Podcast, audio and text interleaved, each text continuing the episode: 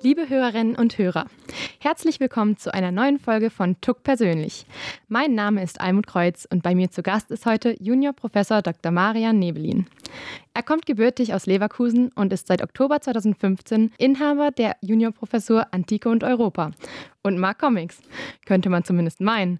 Denn dieses Semester gibt er unter anderem die Übung Graphic Novels, Comics und Antike. Herr Neblin, welche Comics lesen Sie eigentlich privat am liebsten? Fast alle fast alle Comics äh, schätze ich sehr. Ich mag Comics, ich mag Graphic Novels, auch Comic Strips, äh, wenn sie gut gemacht sind. Und insofern interessiert mich da das ganze Spektrum an Bildgeschichten. Das Interessante an diesem Genre ist ja, dass es voraussetzungsreich ist, ne, weil man eben Text und Bild verbinden muss, weil man manchmal, manchmal mehr, manchmal weniger mitdenken muss, wenn man diese Verbindung untersucht, weil Comics sich an unterschiedliche Altersgruppen richten, weil sie unterhaltsame Dinge thematisieren können. Also Comics können auch auch einfach nur äh, Spaß machen, aber sie können auch ähm, bewegen und nachdenklich machen. Ne? Also wenn Sie beispielsweise an so etwas wie Marianne Satrapis ähm, Persepolis denken oder äh, Maurice ähm, Die Leichtigkeit, die vor kurzem erschienen sind, das sind schon Comics oder Graphic Novels, die einen auch berühren und nachdenklich machen können. Meistens wählt man ja sein Studienfach nach Interesse. Was begeistert Sie an Ihrem Fach denn besonders?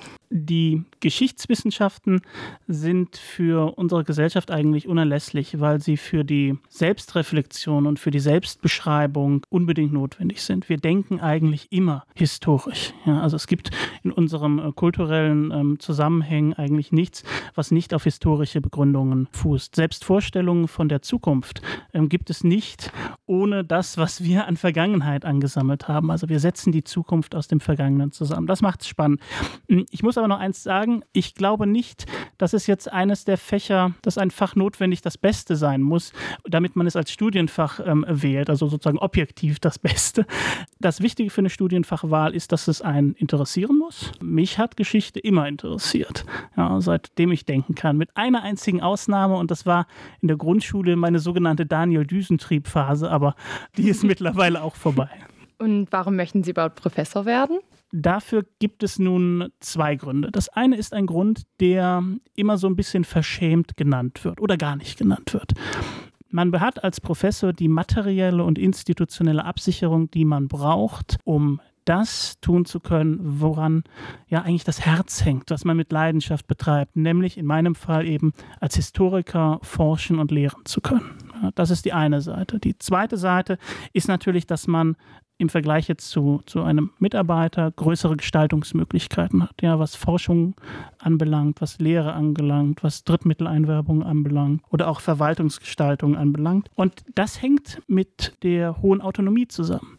Ja, also als Professor, das bedeutet auch ein bisschen eine gewisse Form von gestalterischer Freiheit zu haben. Ja, also und Freiheit ist natürlich etwas, was man hochschätzen sollte. Selbstverständlich. Sie sagen selber, Sie sind Historiker mit Leidenschaft, aber wenn nicht Juniorprofessor, was wären Sie denn dann geworden? Erinnern Sie sich da noch dran? ja, die Juniorprofessur, das ist natürlich ähm, eine Funktion, es ist eine zufällige Entwicklung, äh, die auch mit dem Stellenmarkt zusammenhängt. Aber wenn ich kein Hochschullehrer geworden wäre, dann wäre ich Lehrer geworden. Wenn ich kein Historiker geworden wäre, dann ähm, ja, jetzt wird es schwierig. Ja, vielleicht äh, Politiker, vielleicht äh, Journalist oder aber ich hätte mich auf meine Daniel Düsentrieb-Phase zurückbesonnen und was ganz anderes gemacht. Sie sind jetzt schon etwa zwei Jahre hier. Wie erleben Sie denn die Stadt? Also ich mag Chemnitz, weil sie interessant ist, was beispielsweise ihre Architektur, auch das Zusammenprallen verschiedener Stilepochen anbelangt, ja, die also in sehr kurzen Abständen nebeneinander stehen können. Ich mag ähm, die relativ gute Infrastruktur und natürlich auch, dass die Stadt äh, günstig ist. Da fragt man sich, was will man eigentlich mehr? Ja, vielen Dank, dass Sie sich Zeit genommen haben. Wir wünschen Ihnen weiterhin alles Gute. Danke sehr, ebenfalls.